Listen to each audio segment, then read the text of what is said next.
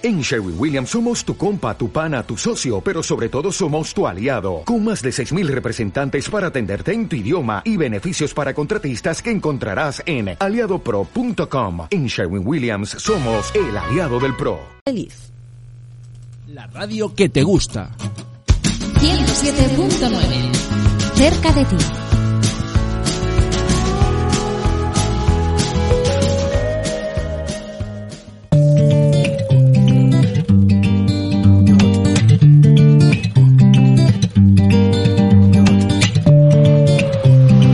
Pues nos desentumecemos, que es eh, como lo que te apetece ahora cuando hay así estos días que ha llovido y hay humedad y llega la niebla y se pone así como, pues lo que te apetece es una tacita de té o de chocolate o de café a gusto del consumidor y una mantita y un buen libro o sentarte o por ejemplo un estupendo programa como el de hoy el que hoy nos trae Elena Botezán en el arte de vivir feliz porque nos va a descubrir a Donald Trump ahí queda eso ni más ni menos buenos días Elena Buenos días. bueno digo descubrir a Donald Trump eh, todavía creo que presidente en funciones de los Estados Unidos hasta el mes de enero Todavía. Y veremos. Porque va a dar guerra Veremos. ¿no? Veremos. intuimos que va a dar guerra, que porque ese em, bueno, yo creo que la imagen que todos tenemos en España de Donald Trump, todos no, la mayor parte de la gente es la- lo que estamos viendo en el telediario, es eh, un perso una Iba a decir una persona, no sabemos cómo es como persona porque no lo conocemos, pero sí es un personaje como presidente de los Estados Unidos un tanto histriónico, ¿no? Eh, es como que no una persona que no tiene filtros, cosa que nos llama mucho la atención em, o no le importa. Vaya. Bueno, Eh, yo creo que, que eso es parte de su marca. Ajá. Yo creo que es parte de su marca personal. Y mm, como persona, bueno, mm, decías antes de, de que vamos a descubrirlo. Pues hombre, tanto, tanto como descubrirlo, no lo sé. Yo mm, os intentaré dar mi visión de lo que es Donald Trump, el hombre de negocios. Por eso digo descubrirlo, porque nos lo, o sea, la mayor parte de la información que tenemos sobre Donald Trump es como presidente, la más reciente, ¿no? A no ser que hayamos buscado, sabemos que es un gran empresario que ha llegado a presidente de los Estados Unidos y conocemos su última trayectoria como presidente de los Estados Unidos. Yo te diría que ni siquiera conocemos su trayectoria como presidente, conocemos los retazos que más eh, han llamado la atención y que es lo que nos han mostrado los medios de comunicación Y, en y, estos eh, cuatro años. justamente a través de la prisma de los medios de comunicación. Que ya Elena Que nos, ha contado que eso de la objetividad, que no hay objetividad, evidentemente. In- son interpretaciones. Entonces cada uno lo, lo interpreta de, de- de alguna manera. A ver, yo buscando algunos datos más concretos, ¿no? Para, para lo de la mm, para lo que íbamos a hablar hoy. Datos me refiero de fechas y, y números y tal. Hubo una cosa que, que me llamó la atención y decían que, que varios analistas de varios periódicos y demás que incluso lo clasifican como un empresario torpe. Pues, mm, perdónenme eh, la observación, pero el que una persona que está en nómina en mil, dos mil euros, dólares al mes, clasifique una persona con un eh, eh, con un patrimonio de más de 400 mil millones como un empresario torpe me parece cuanto menos atrevido Sí. cuanto menos otra cosa sería que uno de los multimillonarios que, que estén por delante de él en la clasificación de Forbes o, o todo eso eh, hagan mm, eh, den su opinión y coincidan con eso que no lo creo Ajá. Pero como digo una persona que, que, que gane unos 2.000 euros al mes define a una persona que gane millones al mes Como torpe. como torpe Es un poco osado, ¿no? Digamos que es un poco, cuanto menos osado.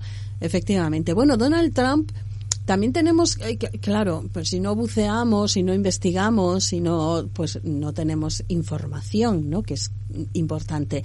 Pero eh, pues tenemos a lo mejor la concepción errónea que viene ya de familia con dinero, ¿no? Y no es así. No, realmente eh, nada que ver.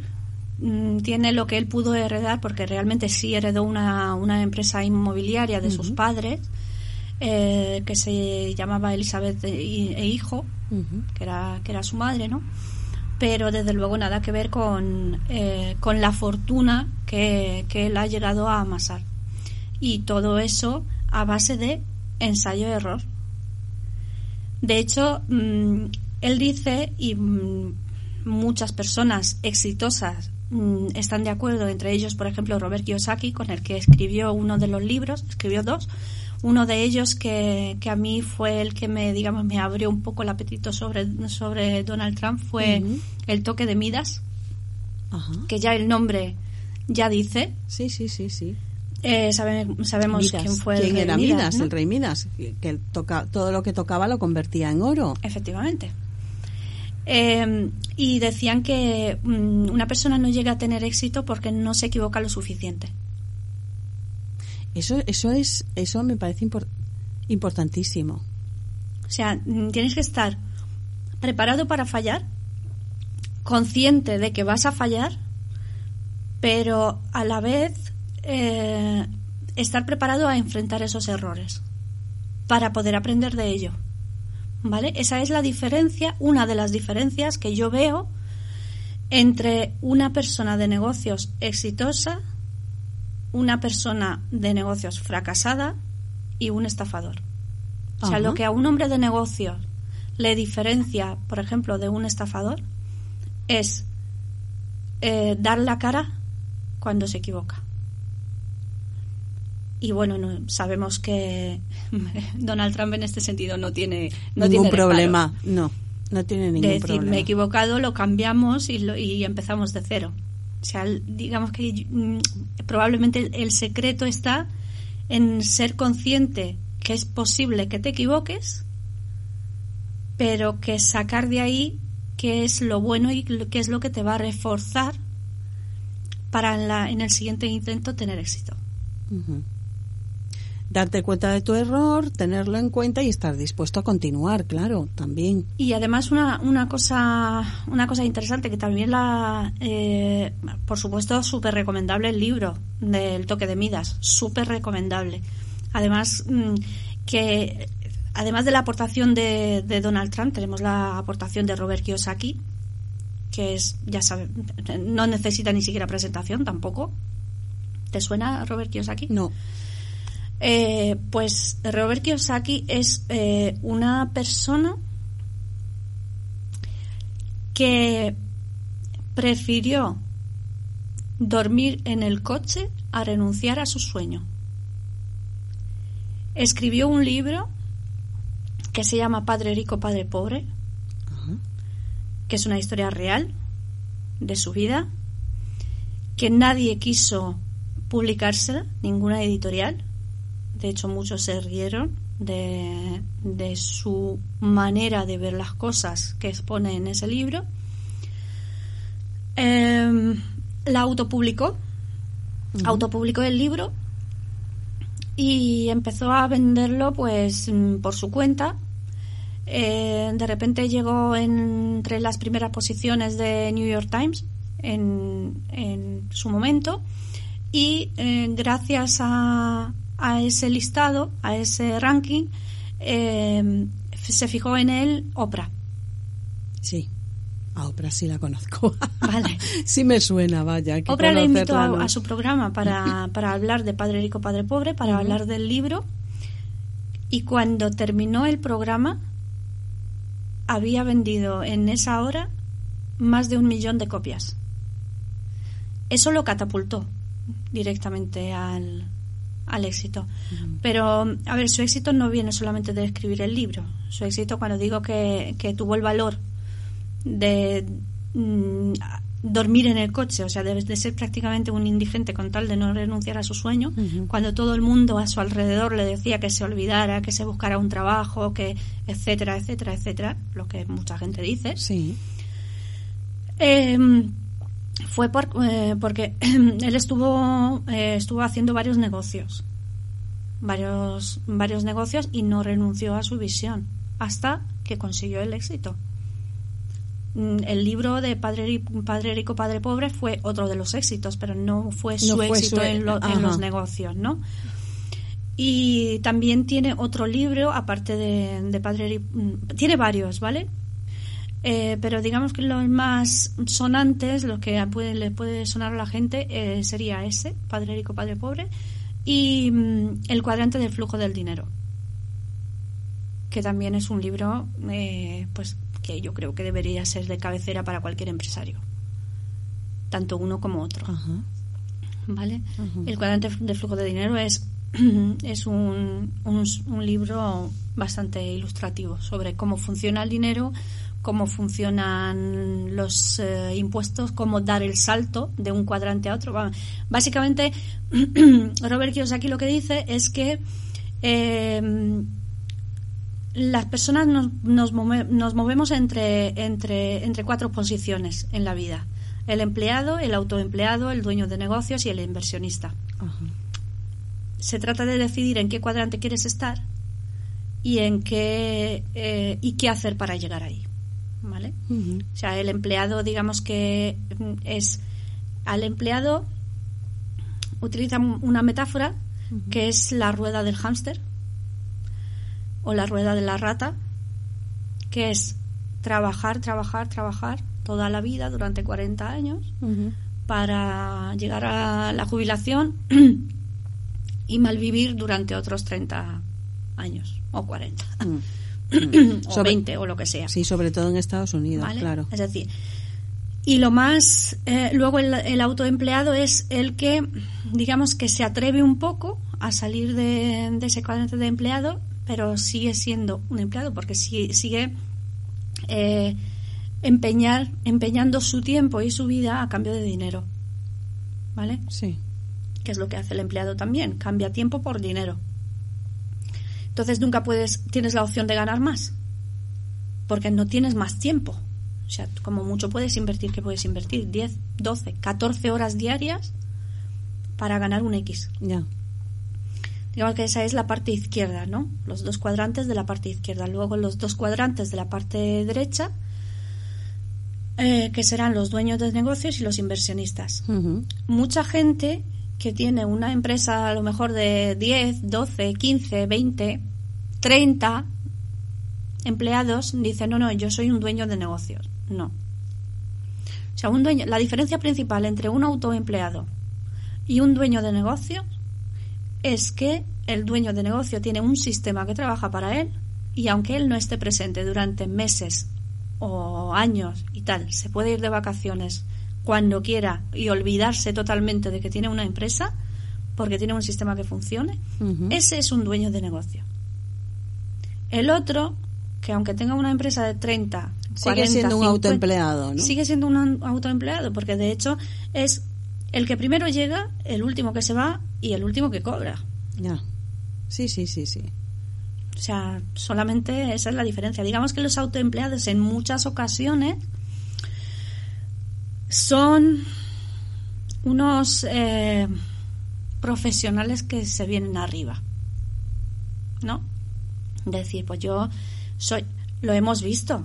Lo hemos visto antes de la crisis de 2008, de la crisis del ladrillo Sí. cualquiera que más o menos manejaba un poco, que a lo mejor era un capataz, que a lo mejor era un encargado de obra y tal, buah, eso lo sé hacer yo y como soy yo el que lo hace, voy a dejar mi trabajo y me voy a montar por mi cuenta, voy a montar mi propia empresa y voy a ganar dinero a expuertas. Mm. Y luego resulta que no se trata solamente de trabajar, se trata de gestionar, se trata, se trata de muchas más cosas. Entonces, cuando tú eh, tienes que dedicar a lo que te mm, realmente te sale bien, que es trabajar para gestionar, nos encontramos muchas veces que la gente no es capaz de ello. Claro.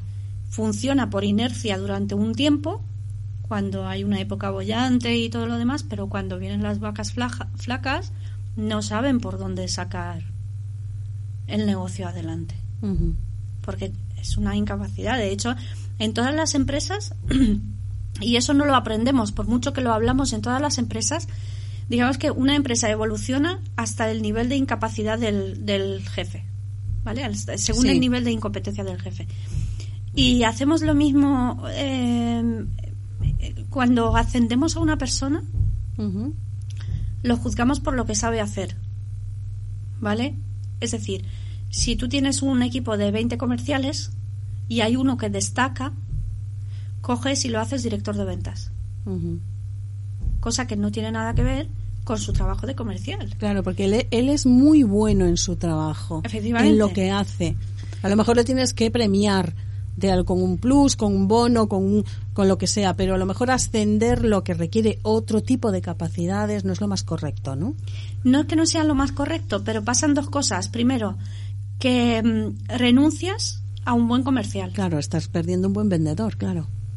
Eh, y segundo, mm, lo- se frustra.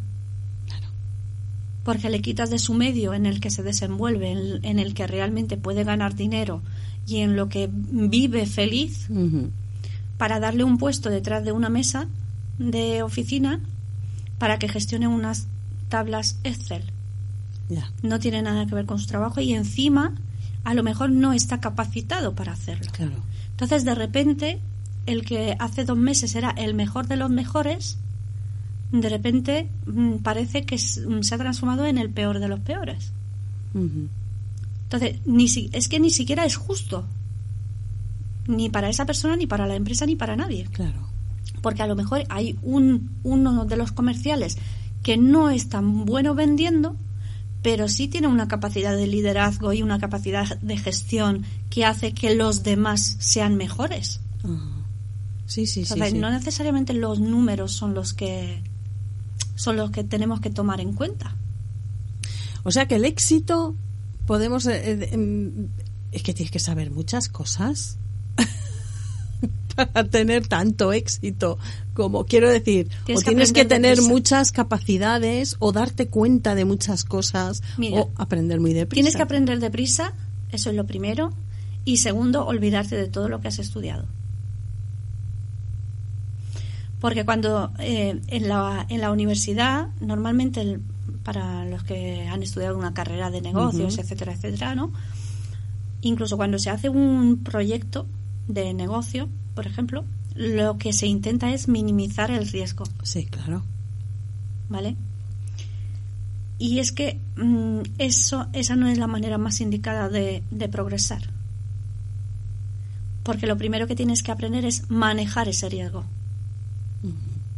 Cuando tú eres capaz de manejar un riesgo, por experiencia, por intuición, por llámalo como quieras, serás capaz de minimizarlo o de darle la vuelta. Y, y, y no, eh, no flaquear, digamos, en el momento en el que dices, es que he tenido mala suerte. La mala suerte no existe. De hecho, ni mala suerte ni buena suerte. Existe una manera eh, óptima de gestionar las cosas.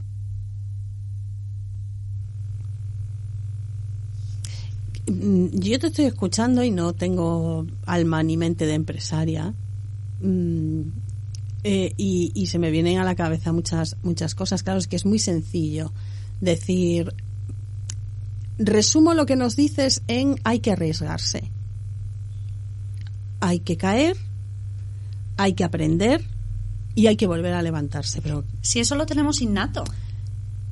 Pero nos, nos olvidamos de ello por varias cosas. En primer lugar, por, el- por el sistema educativo que tenemos.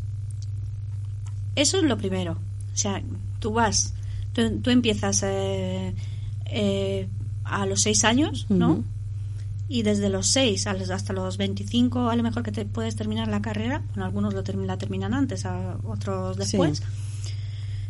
Es decir, in- inviertes 20 años en formarte para un empleo pero no para emprender. No. Cuando tú desde los primeros meses eh, vienes ya diseñado para afrontar riesgos. Tú aprendes a andar, Claro. gateas, te levantas, te caes, te vuelves a levantar, te vuelves a caer, te haces daño y aún así lo sigues intentando y te pones de pie y andas. Empiezas a andar en bici. Sí, te caes, te vuelves a caer. te- Por poner unos Mm. ejemplos mm, súper básicos muy y pueriles, gráficos, ¿vale? sí. Pero, pero es que lo tenemos innato. El sistema educativo lo que hace es mitigarnos eso, es- ese instinto que tenemos de, de, progresar.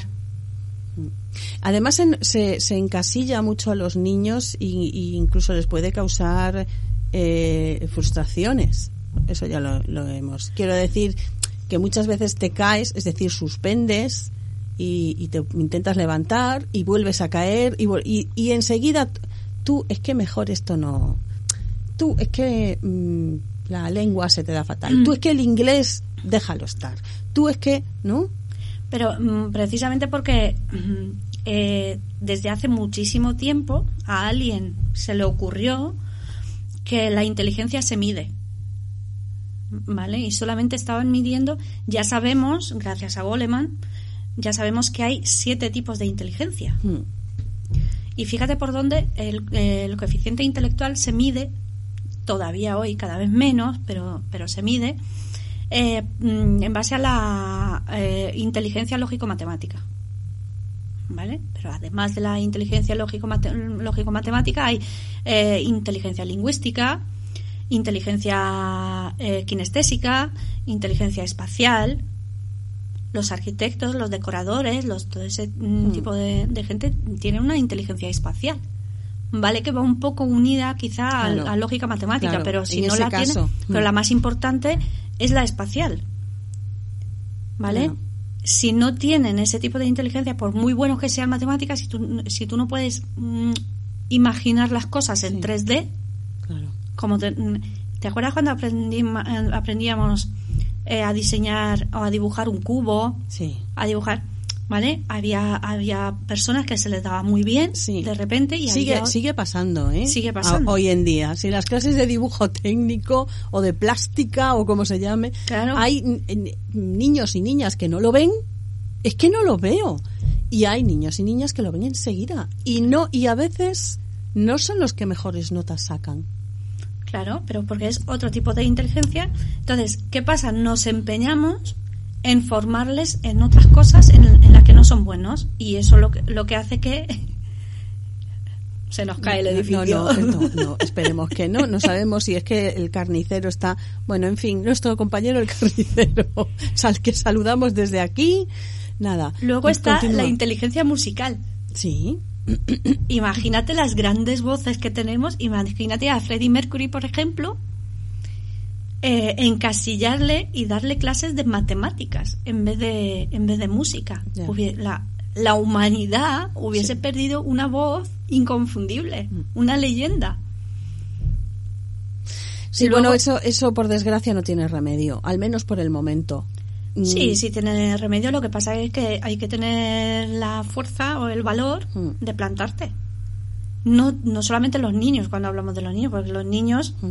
pues, pero, pero los padres. Bueno, pues es decir, a mí si el niño saca un 5 en matemáticas, pues que saca un 5, pero en, en dibujo, por ejemplo, o la parte de... Ya, el problema es que el sistema no te acompaña y a lo mejor tú a mí ahora me abres una ventana, ojalá, ¿no? Pues si yo tengo un niño que, que dibuja fenomenal, que además, no el dibujo artístico, que también, ¿por qué no? Venga, el dibujo artístico también, pero el eh, que, que tiene esa inteligencia espacial, que tiene muchísimas aptitudes, pero mi, se necesita una nota para entrar en una determinada carrera para, para alcanzar esa nota intervienen otras asignaturas que son las que te dan la media para que entonces Vale. o tengo mucho mucho dinero y puedo permitirme entre comillas pasar la nota por alto y llevarlo a algún tipo de facultad o que le hacen un, un examen para entrar, ven las cualidades y dicen, ok, adelante. o si no, no puede hacer lo que para lo que él de- realmente está preparado. Vale, pues O sea, que el pero sistema- vamos a ver, yo no quiero Mm. quitarle ni una pieza de mérito a la universidad, ¿vale? No, no, de hecho, no. yo soy ing- ingeniera química. Sí, sí. En su momento era con lo que más congeniaba. Mm, Te puedo decir que terminé la carrera en el 2002 y no he profesado ni un solo día en lo mío. Claro. Nunca. ¿Vale? Eh, porque la- mm, luego las, las cosas cambian mm, y de repente te das cuenta que se te da mejor otra cosa y disfrutas más con otra cosa y, y, y- y bueno. Pero mm, realmente si a mí se me da si a mí se me da muy bien eh, el dibujo como tú dices el artístico ¿por qué no me voy a dedicar a ello? necesito de una universidad para alguien algo que a mí se me da bien de manera Bueno, vamos innata a ver, para, para, para, digamos que puedes encontrar algún hueco, efectivamente, incluso eh, si es, si lo que te gusta es el, el, el dibujo artístico, ¿no? Porque, mm, bueno, pues es, mm, yo me refiero, bueno, vamos a cambiar de, vamos a cambiar, no. Músico tampoco. No. Vamos a ir con, con un niño o una niña al que tú ya de pequeño le ves aptitudes para la medicina. Pero eso es diferente. Eh, obviamente para ejercer la medicina necesitas eh, prepararte y formarte y la claro. universidad es obligatoria. Tú Claro. no puedes operar a una persona porque Claro, lo has visto en Google. Claro, claro, claro, claro. Vale, pero ya no estamos hablando del mismo tipo de... ni estamos hablando del mismo tipo de inteligencia, Ajá. ¿vale? Ni estamos hablando de la misma mentalidad. Y si en lugar y si en lugar de ser, bueno, bueno, lo de medicina a lo mejor es un poco radical, pero mm, por ejemplo, el dibujo pero el técnico, porque es que el, el muchacho quiere ser arquitecto, tampoco puede. O sea, se puede dedicar a otras cosas el día de mañana, pero no va a poder hacer arquitectura.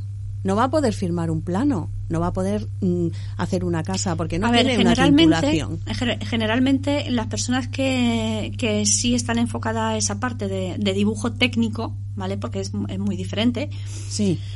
eh, generalmente tie- eh, tienen una buena lógica matemática también. Una Ajá. buena inteligencia lógico-matemática, ¿vale? Y si no la tienen, al menos saben y, eh, aprenden dónde tienen que buscar y cuál es el variable que tienen que tomar en cuenta y dónde buscar la fórmula para, para calcularlo. Ajá. ¿Vale? Es decir, mira, eh, cuando yo estudiaba la carrera, Sí.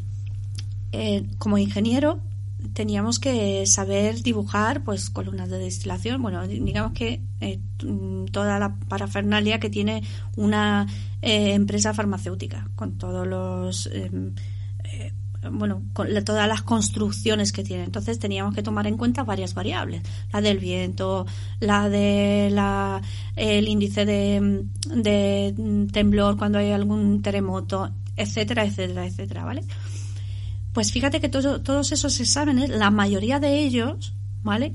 Los hacíamos eh, con los libros sobre la mesa.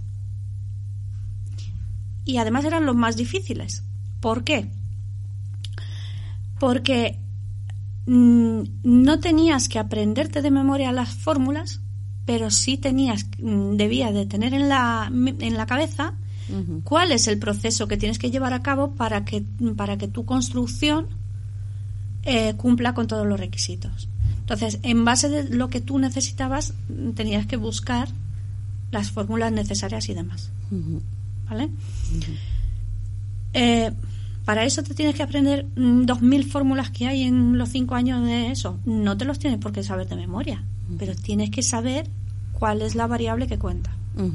¿vale? Tiene, tengo que saber sacar, eh, mm, eh, yo qué sé, integrales. Tampoco. Con una matemática de bachiller me sobra. ¿Entiendes? Ya. Porque, porque no son, ni son integrales, ni son to- todas, todas, todas esas ecuaciones que al fin, ¿vale? Entonces, sí necesitas la matemática, pero ¿hasta qué punto la necesitas? Ya. O sea, no es una inteligencia que la tienes que mm, tener desarrollada al mismo nivel que la otra, Que la otra. ¿vale? En el caso de, de Donald Trump, eh, una pregunta que te quiero hacer y relacionada eh, con lo que estamos hablando, así como el sistema educativo influye en niño, evidentemente, en su desarrollo y, en fin, eh, también depende, me imagino, o no, tú me lo vas a decir, si de, mm, del sitio donde estés, o sea, del país, de cómo sea su, su normativa a nivel económico o su... ¿Depende de eso o no? ¿O puede haber un Donald Trump, me caigo, me levanto, me caigo, me levanto, me caigo, me levanto, aquí, aquí en España? Lo tenemos aquí. Hmm. Tenemos a Mancio Ortega. Entonces, eh, eh, ¿qué pasa? Pues pasa que pasa que la, inteligencia que más desarrollada tenemos que tener es la inteligencia intrapersonal, que es la inteligencia eh, de la que depende eh, nuestro diálogo interno. La característica que tienen en común todas las personas de negocio exitosas es que tienen desarrollada una un, en muy bueno eh, una muy alta por decirlo de alguna manera inteligencia intrapersonal es decir yo controlo mi diálogo interno yo controlo mis miedos yo controlo mi autoestima yo gestiono toda esa parte. Si no controlo todo eso tengo el fracaso asegurado. Pero no el fracaso de fracaso me levanto y sigo no. Sino fracasar de fracasar. Y generalmente ese tipo de personas son las, pues las personas que eh, luego no dan la cara cuando pasa algo, las personas que siempre buscan otro culpable que no sean ellos cuando en cualquier tipo de situación. Entonces eso no ayuda. Sino yo no asumo la responsabilidad de lo que pasa y de lo que he hecho o de lo que de la de cómo han, ido surgiendo las cosas de las decisiones que, he tomado nunca voy a aprender pero eso sí lo hemos perdona que te interrumpa eso sí lo hemos visto a lo mejor es que el Donald Trump político o presidente no tiene que ver con el Donald Trump empresario a lo mejor es eso pero sí hemos visto cómo no ha reconocido sus errores y cómo a lo mejor eh, a lo mejor es que él realmente en su interior no, no considera que sea un error suyo. ¿Puede ser eso? Pues le ha echado la, culpa a los medios de comunicación, a los... Bueno, los medios de comunicación es que tela. Pero no solo en Estados Unidos, todos los sitios. Entonces, eh, como decíamos, em, decíamos al principio de que algunos analistas le consideran como un empresario torpe. Sí. Pues torpe según qué criterio. Mm, un error según cómo se vea.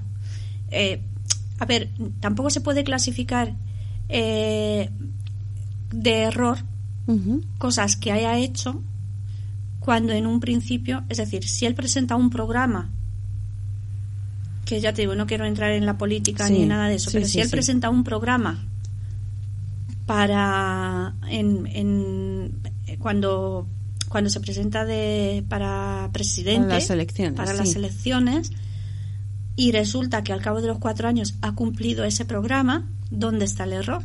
Ya. O sea, ¿qué, ¿qué error es el que estamos analizando? O sea, has dicho que vas a hacer esto y has hecho y has hecho eso. Mm. Entonces, que nosotros consideramos que algunas cosas se tenían que hacer de otra manera, vale, pero tú lo puedes considerar lo que, lo que decimos muchas veces según desde tu punto de vista, desde el mío, de, o alguna manera de, decir las cosas. El, el muro con México. El muro con México se empezó la construcción con Bill Clinton. Sí, sí. Que lo único que hizo, se, se, se, dio mucha publicidad a eso de que va a hacer un muro, que no sé qué, que no sé cuánto. y lo único que hizo fue que retomó ese asunto. Sí, pero vamos a, yo creo que vamos a estar de acuerdo en que su forma de decir las cosas Vale, pero es un poco especial. Yo no la voy a calificar tampoco. Me imagino que a mí a mí es que me da, yo a veces lo he escuchado, lo he escuchado en algún trocito que te ponen, también es verdad que es un trocito que te ponen en, en la tele y tal, y digo, Dios mío, este hombre no tiene filtro. Porque me imagino que lo que dice lo piensa. O sea, lo, lo dice porque lo piensa ¿Y porque está quiere- convencido? O porque quiere impactar. o porque bueno también puede ser porque puede porque puede im- impactar pero pero entonces tú claro lo estás viendo desde donde y dices no tiene filtro pero qué necesidad qué necesidad de decir en una rueda de prensa que igual nos podíamos nos, pod- nos podríamos pinchar así un poco de lejía para que se vaya que eres el presidente de los Estados Unidos que te quiero decir que a mí me asombra y me preocupa porque sé que hay gente Que, que se lo va a intentar. Y entonces dices, Pero, madre mía, vale, ver, pero, pero, eh, pero escucha. sí. Y la gente que lo va a intentar, entonces eh, eh, estamos vertiendo la responsabilidad sobre Donald Trump. Eh, Los que lo intentan no tienen no, responsabilidad. también, también, también, pobrecicos míos, o sea, sí que no le da para más, pero, pero que no te imaginas que una persona que manda un, un país, ya me da igual si es más grande o más pequeño, Estados Unidos es inmenso, eh, em, pueda de- decir según qué cosas. Y a lo mejor es decir cómo dice las cosas, no, no las cosas que dice, sino cómo las dice. Y cómo "Madre las mía". interpretamos. También, claro, también, también, también. ¿Vale? Porque mira, eh, yo he estado revisando un poco algunos de los negocios, ¿vale? Y voy a, voy a poner, mm, voy a traer dos ejemplos. Es la parte más desconocida, yo creo que para nosotros, la parte de, de empresario de Donald Trump. Últimamente en la campaña se hablaba mucho de que no había pagado sus impuestos y, y cosas de esas, pero nos interesa saber esa parte. Vale, mira, a propósito de, a, a propósito de eso, ¿vale? Te voy a contar un- una- uno de sus negocios con 27 años, ¿vale? Con 27 años, los años 70 o por ahí. Cuando Manhattan, por ejemplo, era pues poco más que un gueto, ¿vale? Pasa que, que ahí en pleno centro de Manhattan había un hotel de eh, 136.000 metros cuadrados, 1.400 habitaciones, eh, horroroso, eso sí, este que se llamaba eh, el Comodore. La visión de Trump en eso era que sacarle más provecho a mejorar las condiciones de la gente que vivía ahí. Obviamente como, como personal de negocio buscaba su beneficio también, pero para que veas su filosofía. Yo quiero ganar dinero, pero quiero que el pueblo gane. Quiero que la ciudad gane, Ujú. quiero que mucha gente gane. Porque además esa, esa, esa es un, este es uno de los pilares de su filosofía, ¿vale? Para que yo pueda ganar mucho dinero tengo que hacer que la gente de, a mi, de mi alrededor gane, Gane dinero también dinero. y mejore su vida, ¿vale? Eso ya es importante, eso ya habla mucho de él. Sí, sí, y me sorprende infinito. Sí, fíjate. ¿verdad? Sí, sí, sí, sí. sí. Vale, pues eh, tardó en conseguir eso como 12 años. Fíjate la fuerza de su visión de ese sitio, ¿vale? De lo que podía hacer, de, de ese proyecto. Cuando empezó a, a mover eso, la, eh, los antiguos propietarios estaban preparados para vender porque ya debían más de 6 millones de, de dólares en impuestos a la ciudad de Nueva York. Eh, se habían gastado otros 2 millones en reformas, pero sin conseguir gran cosa Ujú. con, con la reforma de tal. Entonces, Trump se, se empezó a ver con, con varios arquitectos hasta que dio con uno que conectó con su visión. Ajá. ¿vale? Lo que, con lo que él quería hacer. Le contrató eh, cuando todavía ni siquiera había empezado la negociación por, por, ese, por la compra de ese hotel. Ujú. Le contrató para hacer algunos bocetos y hacer algunas cosas, ¿no? Eh, la cantidad que se tenía que gastar en reformar aquello mm, era mm, de millones y millones y millones, ¿vale? De, de dólares. La compra eh, la acordó con los dueños en 10 millones de dólares de, de todo el hotel.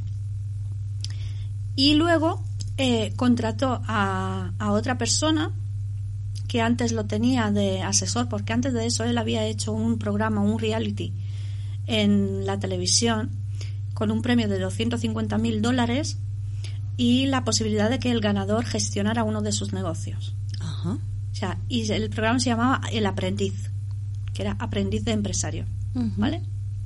Entonces, uno de sus asesores en ese, en ese programa, a uno de ellos lo contrató también eh, porque él pensaba que al tener 27 años, mucha gente, al ser tan joven, mucha gente no le iba a tomar en cuenta con... eh, no, no le iba a tomar tan en cuenta por su edad, por ser tan joven. Entonces Ajá. necesitaba una persona un poco más mayor para que le para que le acompañara, ¿no?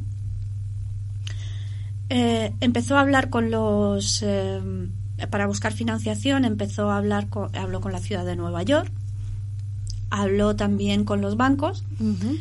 Eh, con la ciudad de Nueva York eh, habló para mm, eh, las deducciones fiscales de todo lo que iba a ser esa inversión, teniendo en cuenta que era en el beneficio de la ciudad también. La ciudad de Nueva York le estaba diciendo que mientras no, no tuviera la financiación. Ah, y antes de eso, también habló con la cadena hotelera de Hyatt, Mm. que era todo eso buscando por listados, ¿vale? Porque un hotel de tan grandes dimensiones necesitaba una persona, o sea, una empresa fuerte y que sepa en lo que se estaba metiendo. Acordó con ellos, o sea, todo eso es antes de firmar nada y ni siquiera de hacer la compra. Acordó con ellos en entrar en el, en el negocio a 50-50. Ajá.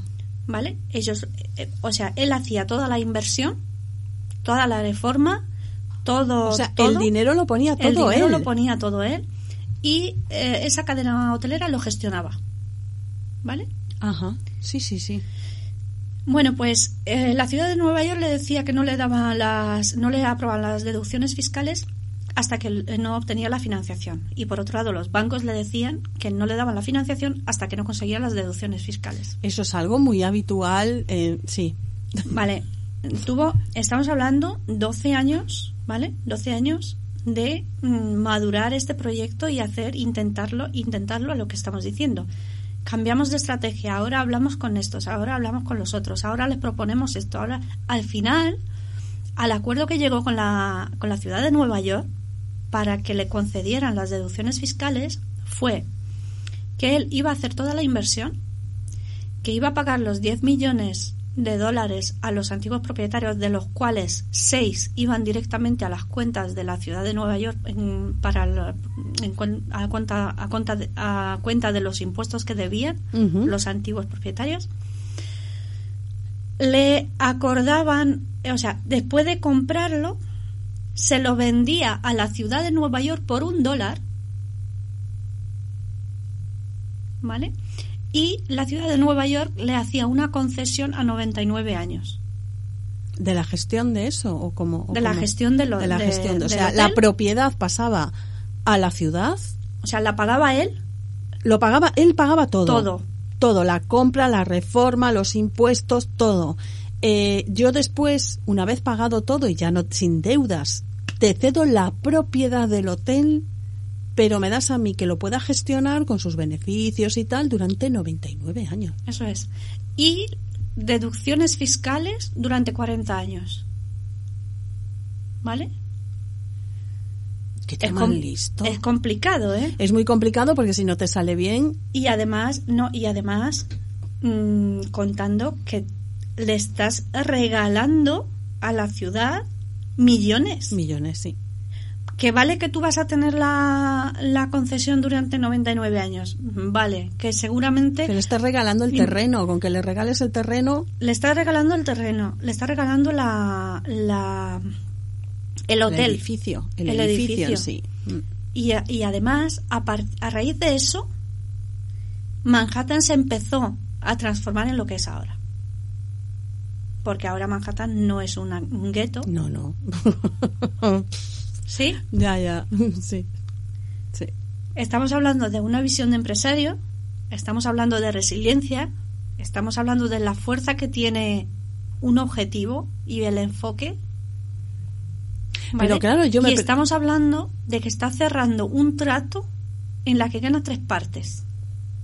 Gana él, porque al final mm, gana, Claro, porque si no... mm, gana la ciudad de Nueva York, que yo creo que es la que más gana, ¿eh? y gana la cadena, la cadena hostelera de Hyatt, Que lo va a gestionar que lo va a gestionar al 50%, al con él. 50% sin gastar un duro.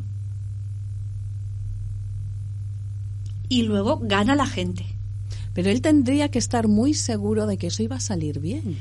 Él tenía que estar muy seguro. Muy y, seguro. y además, eh, tenía, mira, de hecho, en, en esa situación, eh, su padre le dijo que es como pelearse por un, eh, por un billete para el Titanic sabiendo que se hunde.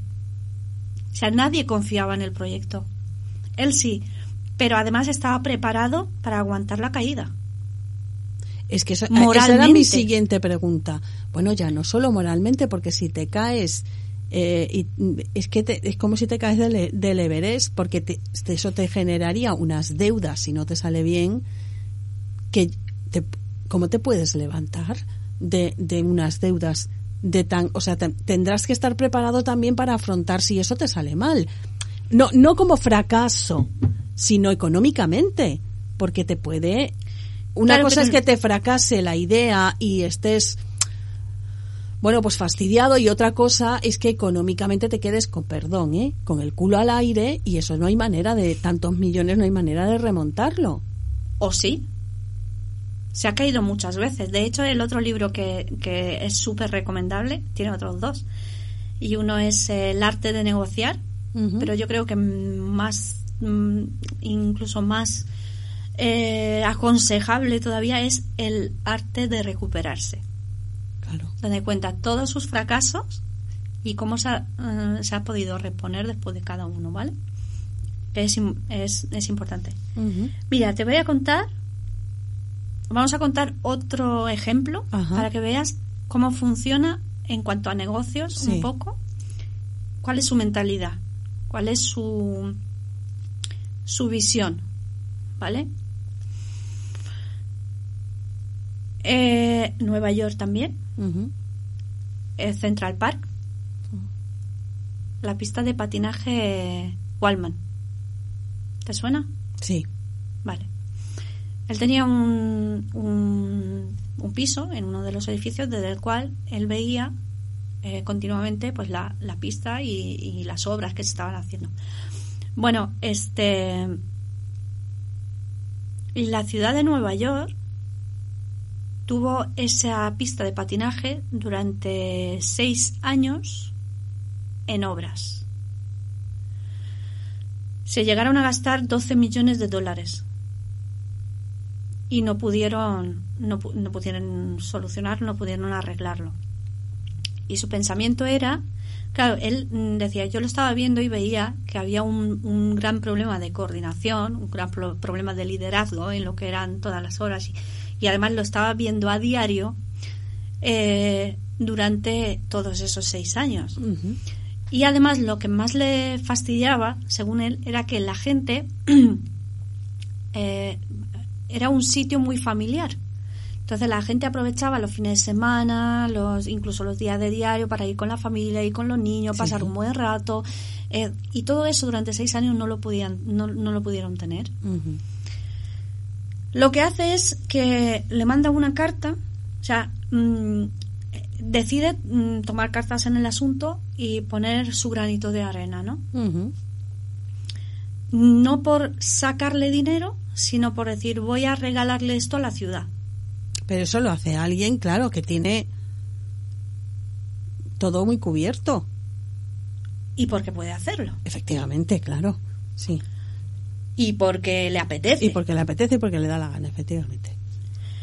Entonces le propone, le manda una carta al alcalde y le, y le dice que se compromete a hacer la obra en seis meses eh, por tres millones de dólares y que si, si no cumple el plazo de seis meses, todos los costos que, que, pasen de los tres millones de dólares los asume él directamente. Tal. bueno, el alcalde eh, le mm, bueno quiso ridiculizarlo en público y lo que hizo fue mandar la carta a un periódico eh, mofándose. Mira, este es lo que me dice. Mofándose. Claro. Con lo que no contaba el alcalde, con que la gente estaba tan cansada y tan harta de eso, y los periódicos que también seguían de cerca todo, todo eso, sabían el pastizal que se estaba gastando la ciudad de Nueva York en, en eso sin conseguir nada. Para que te hagas una idea, la pista de la pista de Central Park son eh, 4.500 metros cuadrados aproximadamente, ¿vale? Muchos metros cuadrados. Y 35 kilómetros de tuberías para la refrigeración y todo eso. 35 kilómetros que es como de aquí a Valdepeñas. M- Más o menos, ¿no? Sí, que sí, de aquí que a. Puerto Llano. O sea, para, para, para que nos situemos un poco en la envergadura de la obra, ¿no? Sí, sí, sí, sí. Bueno, pues resulta, tuvo varios contratiempos, pero resulta que terminó la obra en cinco meses, obviamente estando ahí todos los días, él, ¿vale? Y eh, presencialmente o desde su casa, desde donde siempre había estado mirando tal. Em, y mm, terminó en cinco meses en vez de seis y todo, toda- todos los beneficios, no se- bueno, no se pasó de los 3 millones, y todos los beneficios los donó eh, a obras de caridad.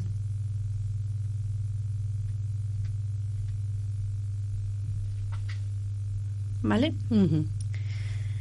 Yo creo que ya solamente con eso, sin hablar ya de, de, mu- de- de todas las demás cosas, ¿no? Pero yo creo que nos puede cambiar un poco La visión del hombre, ¿no? prisma por la, por la que miramos a Donald Trump. Sí. Y luego, eh, él siempre dice, en, en el toque de Midas, hace mm, hincapié en cinco características que debería de tener un hombre de negocio exitoso. Que una es la fuerza de carácter, que esa la consigues a base de fracasos y de aprender deprisa. El enfoque, tu marca personal, que tu marca personal como poco tiene que impactar. No, ya, ya, ya. Él tiene una marca personal muy definida, ¿eh? muy definida. Sí. Las sí, relaciones, según con quién, Claro, eso es fundamental, sí. o sea, con quién hagas las cosas. Mm. Y además también dicen una cosa, es que no me acuerdo si la dice él o la dice Robert Kiyosaki en el libro que dice, solamente puedes ser estafado si intentas conseguir algo a cambio de nada. Eso viene siendo lo de nadie da duros a pesetas de la antigua, de la antigua. Claro, pero cuando una cuando, cuando un estafador consigue estafarte es porque esperabas conseguir un beneficio a cambio de, de De, nada. nada. Porque si no, ¿qué pasa con las estampitas? Ya. Sí, no, no, no está claro, está claro. Está claro que lo que viene a decir es que sin esfuerzo y sin poner algo de, o, de, o de esfuerzo o de dinero o de sin arriesgar no se consigue algo, el beneficio, vaya. Y luego los detalles. Esta es la quinta característica de, de, de, de un hombre de negocios y lo que te diferencia, lo que diferencia, digamos, a un autoempleado de un dueño de negocios.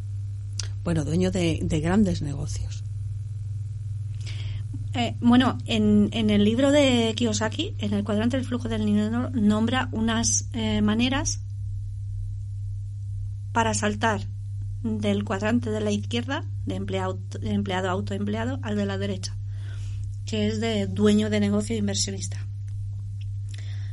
Y uno es escribir un libro, Porque te ayuda a reflexionar o... no, escribir un libro de éxito, ¿vale?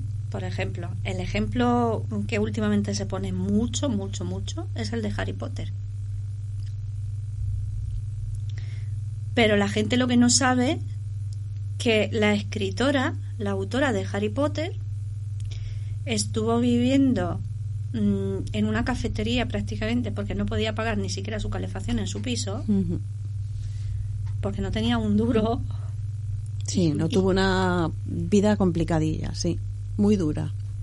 Pero- hasta que Harry pero fíjate Potter... que aquí también lo vemos. Fuerza de carácter.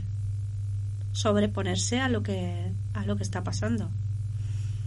Enfoque. Su objetivo estaba más que claro. Trabajó en él años. Mm, ¿Vale? No se desenfocó en ningún momento. Sí que escribía algunos artículos y demás para que pueda vivir, comer. Comer, sí. Em, estas dos, importantísimas. ¿No? Y luego crear una marca personal, que la marca personal se la creó con su libro. O sea, un libro diferente, una cosa diferente y tengo claro lo que, lo que quiero reflejar. ¿No? Entonces, para pasar de un cuadrante a otro, Escribir un libro escribir un libro, de éxito. una canción, De éxito también, claro. ser un buen cantante, sacar una canción y vivir de eh, una herencia. Que te toque la lotería. Sí, sí, sí, claro. Bueno, hay, hay algunas que son de decir, venga, pero oye, Oye, en no, un que si te 1%, toca ahí lo en sabe- lo que sea, Mm, Que muchas veces lo decimos, anda, que como me toque Sí, claro. y dices tú, buf, tengo que buscar a alguien que me lo sepa gestionar. Te- tenemos- pero fíjate la esperanza que tenemos en eso, pero no pensamos que tenemos la misma probabilidad de que nos toque la lotería a que nos mm, a, a que nos llegue un rayo, ¿sabes? Sí. O sea, la misma. Vale. Eh, encontrar un tesoro. Oye, los hay. Los sí, sí, sí. buscadores de En tesoro. los, sí, sí, sí, sí, en los barcos, por ejemplo, en los... Y la séptima es eh, montar un negocio de network marketing. ¿Cómo montar un negocio? De network marketing. De- Un negocio de redes. En América eh, eso empezó hace muchísimos años con Sí. Amway. Sí. Sigue funcionando. El negocio del network marketing, la industria del, net- del network marketing ha hecho más millonarios que cualquier otra industria.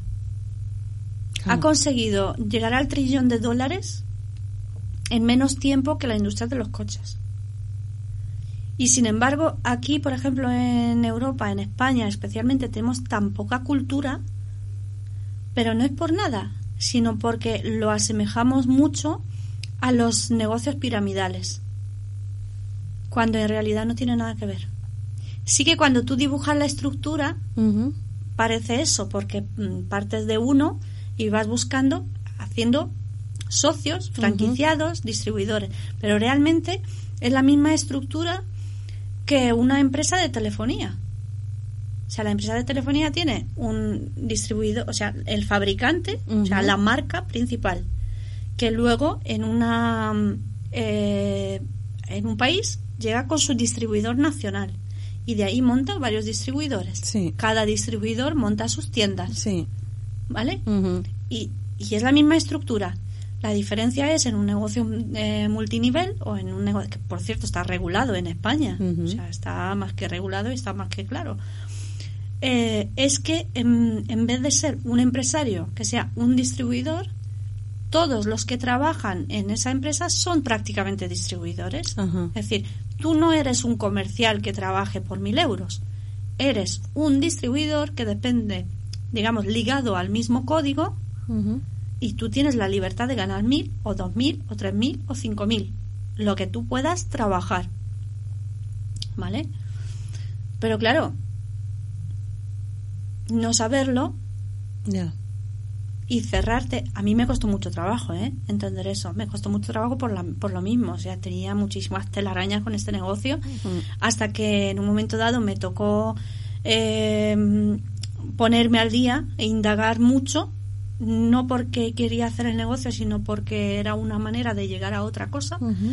Entonces empecé a indagar, a indagar, a indagar, a indagar y digo, hostia, pero si esto es un negocio, Ujú. Encima porque hacer este negocio te supone una inversión mínima. Claro. Entonces, claro, tienes una inversión mínima y una proyección de ingresos muy alta.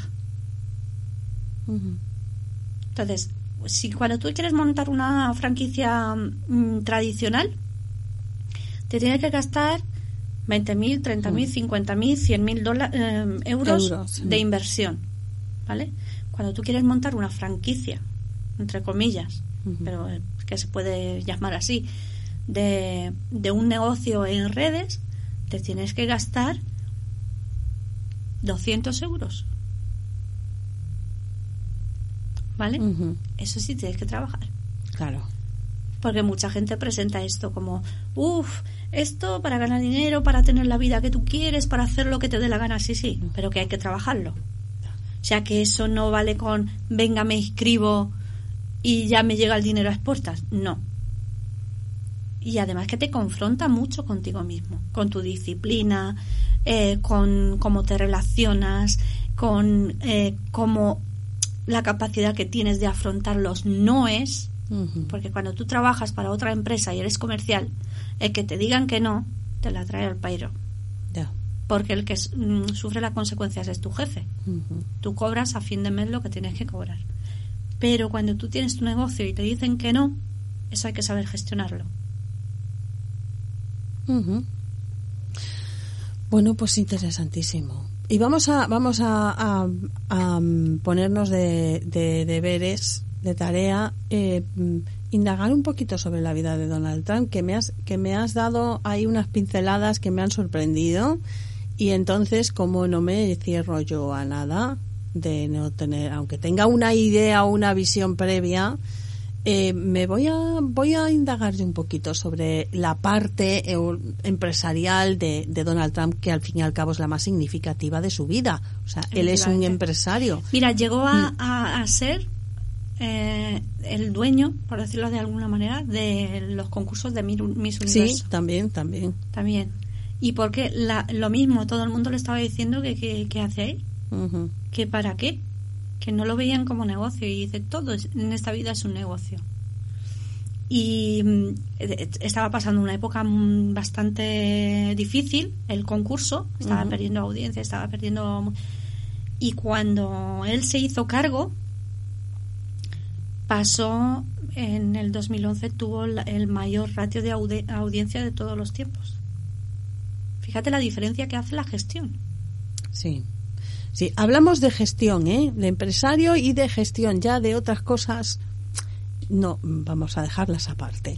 Entonces Elena muchísimas gracias. Yo no sé si vamos a tener que hacer un programa Donald Trump 2 para seguir hablando Mucho, tenemos de- mucho que aprender de él. de- como, como hombre de negocio, Como como, hombre de visión, negocios. como mentalidad, Como todo, como enfoque. Y desde luego, eh, el, el toque de Midas, imprescindible para, para leerlo. ya me lo voy a apuntar también Y, y el, el arte de recuperarse también. Muy interesante. Elena, de verdad, ¿eh? me ha sorprendido. Vamos a apuntarnos las lecturas o al menos y cuanto menos indagar un poquito más sobre, sobre el Donald Trump de verdad, bueno, el político también, no, no sé, no, no sé interpretar yo este hombre, de verdad, a mí me tiene totalmente descolocada. Em, Yo prefiero como empresario fijarme en, su- en los como hechos. empresario, su, su, su trayectoria como empresario me parece fascinante. Como me parecería fascinante eh, que Amancio Ortega contase su trayectoria también igualmente, ¿no? Eh, muchísimas Es que gracias. mm, aquí de parece que, que, que el que gana dinero comete un pecado. Pero vamos a ver, si el que monta un negocio, Mm. monta negocio para ganar dinero.